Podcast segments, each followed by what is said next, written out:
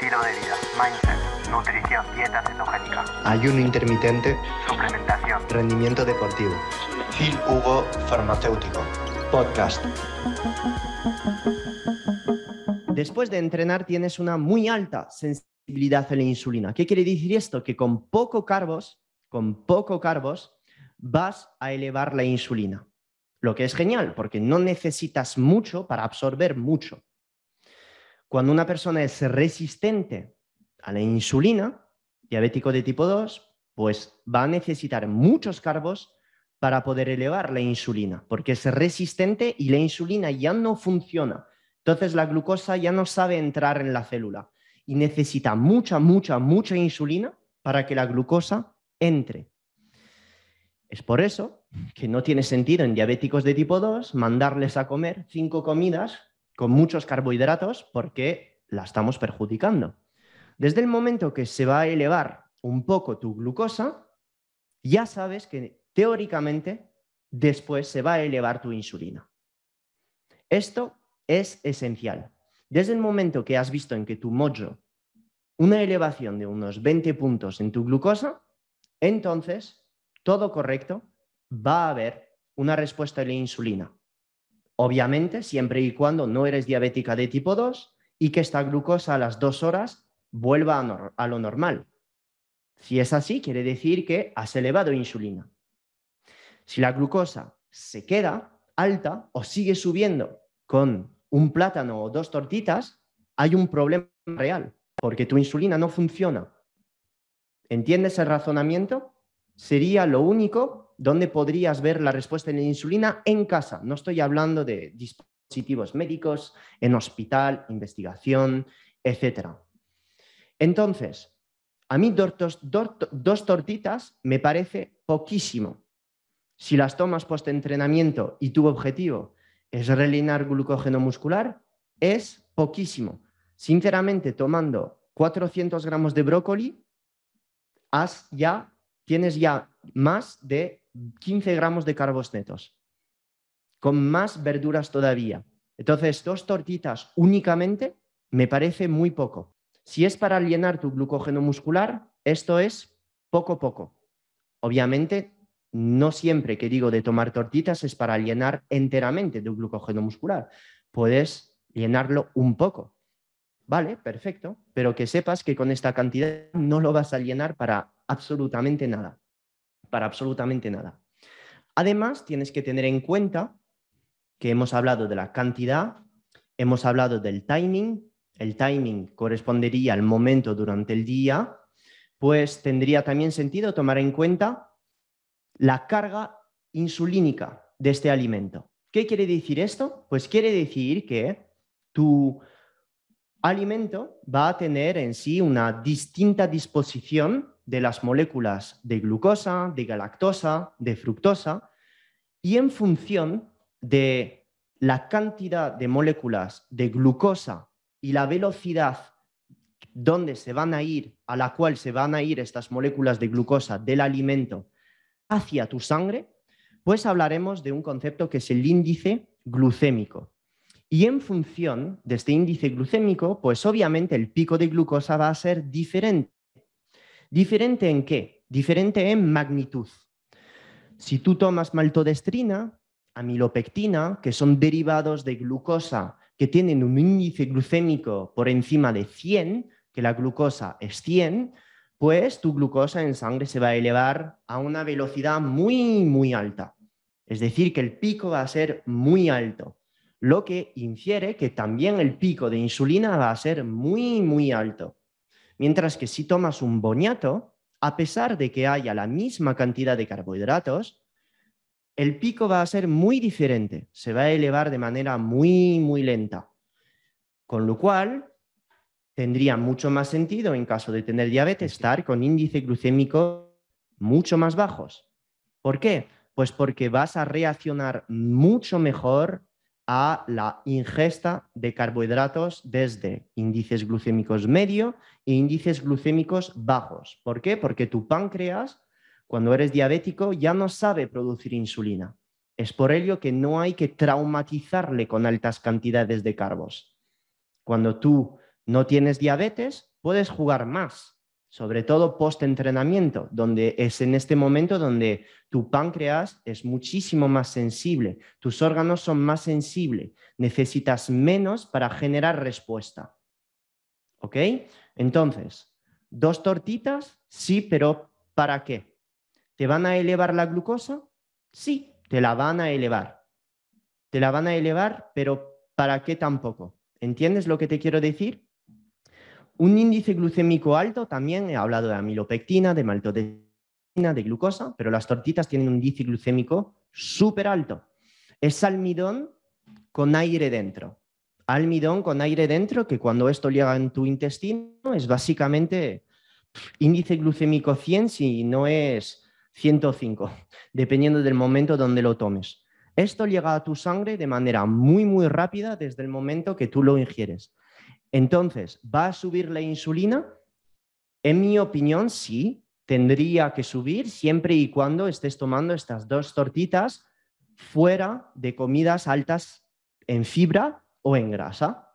Y si me sigues y tienes los cursos, probablemente sepas que si tomas carbos, en mi opinión, después de entrenar, no tiene mucho sentido mezclarlos con verdura, a pesar de que en tu casa solo tengas índices glucémicos altos y no tengas ni boñatos, no tengas ni otras fuentes de carbohidratos de índice glucémico más lento, porque post-entreno, que sé que tú entrenas, tendría sentido generar este pico de insulina.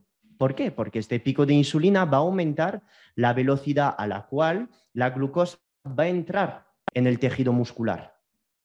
Sin embargo, un diabético de tipo 2 no es tan necesario este pico de insulina. Uno, pues porque no va a ser capaz de coger toda esta glucosa y hacerla entrar en los músculos y en los órganos diana. Es por ello que en diabéticos de tipo 2 evitamos estos índices glucémicos altos porque estaríamos jodiendo todavía más el páncreas. Entonces, estas tortitas post-entreno serían espectacular, a pesar de que no me lo hayas preguntado, un índice glucémico alto en personas no diabéticas que en personas que entrenan, que no tienen problema de resistencia a la insulina en la analítica, sensacional. Esta insulina tendría que venir de la mano con aminoácidos, con una fuente de proteínas. ¿Por qué? Porque si acabas de entrenar, ¿qué quieres que entre en el músculo? Uno, glucosa, si has entrenado muy fuerte para llenar glucógeno muscular, y dos, aminoácidos, ¿Por qué? Pues porque el músculo se construye con aminoácidos y los aminoácidos activan la síntesis proteica.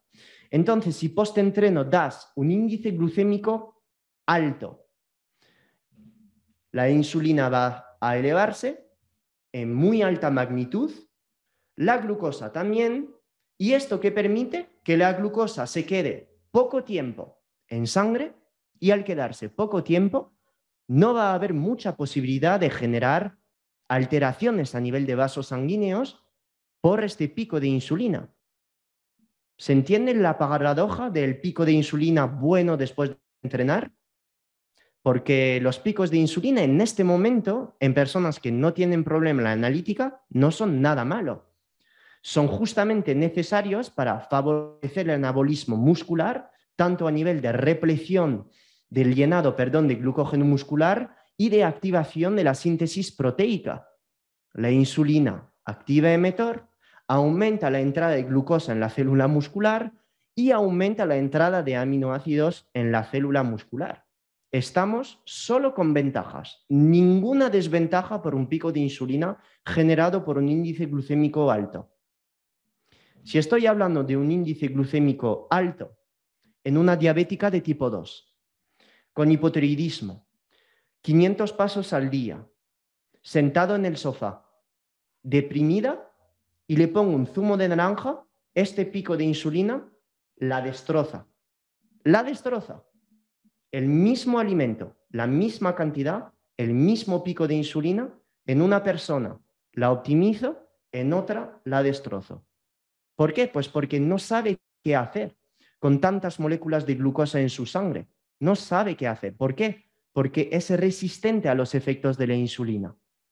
La insulina llega al músculo si todavía el páncreas sabe sintetizarla en la correcta cantidad, pero como el músculo es resistente, no, no puedo entrar, ah, vale, te jode, te jode. Por eso, eh, dieta keto y ayuno intermitente en diabéticos, pues tiene mucho sentido para recuperar esta sensibilidad. ¿Qué es lo que puede elevar la insulina? Las proteínas, claro, obviamente las proteínas pueden elevar la insulina. ¿Cuál es la diferencia entre elevar la insulina con proteínas que con carbohidratos? La diferencia es que la proteína eleva la insulina, pero no lo hace de la misma manera que lo hace la glucosa. La proteína eleva la insulina, pero junto de la mano de la colicistoquinina, el péptido tirosina-tirosina y el glucagón. Es por ello que la proteína no genera resistencia a la insulina, porque la respuesta a la ingesta de proteína no es únicamente una un aumento de la insulina, es también un aumento del glucagón. Lo hace de la mano del glucagón. Y el glucagón que hace activa la lipólisis, activa la síntesis de cetonas y es un potente inhibidor de la grelina, que es una hormona del apetito. ¿Ok? Entonces, ¿la proteína eleva la insulina? Sí. Y si comparas cuánto eleva la insulina tomar pescado blanco y eh, pan blanco, la respuesta es la misma. La misma. Elevas la insulina de la misma manera, pero la respuesta no es la misma porque también la proteína eleva otras hormonas como es el glucagón. ¿Por qué tienes más apetito al comer un trozo de pan blanco con mermelada a las dos horas que comerte una pechuga de pollo? Porque la respuesta hormonal no es la misma a pesar de que la ingesta calórica sea la misma y porque la glucosa no reacciona igual a la proteína que a el carbohidrato. La respuesta a la glucosa, a la hiperglucemia generada por el carbohidrato, es una hipoglucemia reactiva, mientras que no hipoglucemia generada por la ingesta de la proteína. ¿Ok? Entonces, todo esto lo vamos a tocar en ayuno experto, pero no todos los alimentos tienen la misma respuesta en la insulina. La proteína puede elevar la insulina, sí, pero la respuesta hormonal es totalmente diferente a la de la ingesta de un carbohidrato solo. Y además, cuando veis estos dibujos en estudios, en redes, tenéis que entender que quién se toma el alimento solo, quién se toma en una comida un trozo de pan blanco solo ¿Quién se toma un trozo de merluza solo? Nadie. Todo el mundo se toma esto junto a verduras, junto a la mezcla de proteína y carbos, junto a la mezcla de proteínas y grasas, con lo cual estas respuestas a la insulina que hacen en estudio son casi imposibles de duplicar en la vida real, porque nadie come solo un trozo de merluza solo. ¿Ok? Entonces, lo de los glucémico, de la carga glucémica, a mí es un concepto sí que me gusta cuando estamos hablando de diabetes de tipo 2. Cuando, no estamos, cuando estamos hablando de una persona que tiene una analítica correcta, no me provocaría estrés estar perdiendo tiempo en los índices glucémicos.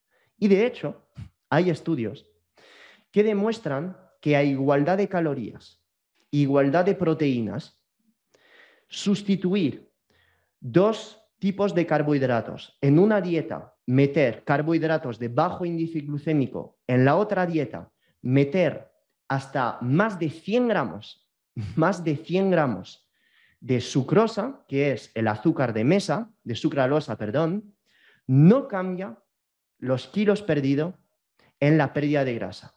A igualdad de caloría en déficit calórico, la misma cantidad de proteína con más de 100 gramos de azúcar la misma cantidad de peso perdido. Obviamente, estoy diciendo esto habiendo creado un curso de dieta cetogénica de 27 horas y defensor de la dieta cetogénica, el ayuno intermitente. Ahí se dice, este tío es un gilipollas total. O sea, no es que sea un gilipollas. ¿Por qué? Porque estos estudios obviamente son los que usan los antiqueto para decir que puedes tomar azúcar y perder grasa. ¿Cuál es el problema de razonamiento súper reduccionista en esto? Pues el problema de este tipo de reduccionismo es que la gente no tiene en cuenta la respuesta en una persona a 100 gramos de azúcar en la dieta. ¿Qué es lo que va a provocar la ingesta de 100 gramos de azúcar puro en una persona a pesar de que esté en déficit calórico? Bueno, pues obviamente si mantiene la dieta durante el estudio de cuatro semanas, nada. Pero ¿cuál va a ser el impacto devastador de esta hiperglucemia en el cerebro de la persona? ¿Va a poder mantener tanto azúcar todos los días en su dieta toda su vida? No pienso. Yo creo que si te tomas un helado y vienes de un pasado donde tienes mucho apetito, tendencia a comer mucho, etc., el hecho de controlarse en la cantidad de comida que tienes que comer durante el día o que tienes tu hambre de comer o ganas de comer es súper complicado. Súper complicado controlarse con tanta cantidad de azúcar en la dieta. ¿Por qué? Porque tu cerebro quiere más. Porque estás reaccionando a hipoglucemias reactivas y entonces quieres compensar todas estas hipoglucemias reactivas. Es por ello que en el papel, en la teoría, sí, puedes perder grasa con mucho azúcar en la dieta. Lo puedes hacer, obviamente lo puedes hacer. Está demostradísimo en estudio. Pero, ¿qué es lo más agradable? ¿Sufriendo todo el día después de comerte la mitad de un helado a mediodía, la mitad de un helado a medianoche y no poder mantener tu apetito? ¿Estar sufriendo a tope? ¿O no tener estas ganas de comer todavía más, no sufrir porque no has elevado justamente esta insulina y esta glucosa? Pues yo sinceramente prefiero la segunda opción. Y es por ello que soy defensor del low carb, de keto o de ayuno, porque son herramientas que mantienen el apetito muchísimo más a raya que una dieta alta en carbohidratos o en azúcar. ¿Por qué digo esto? Porque el índice glucémico es importante, sí, pero se ha desmontado mucho, mucho, mucho todas estas teorías de que si comes azúcar, ganas grasa y no puedes estar perdiendo grasa si comes azúcar. Esta teoría está desmontadísima, desmontadísima. Entonces, yo no os formato para ser dogmáticos, os formato para ser buen científicos.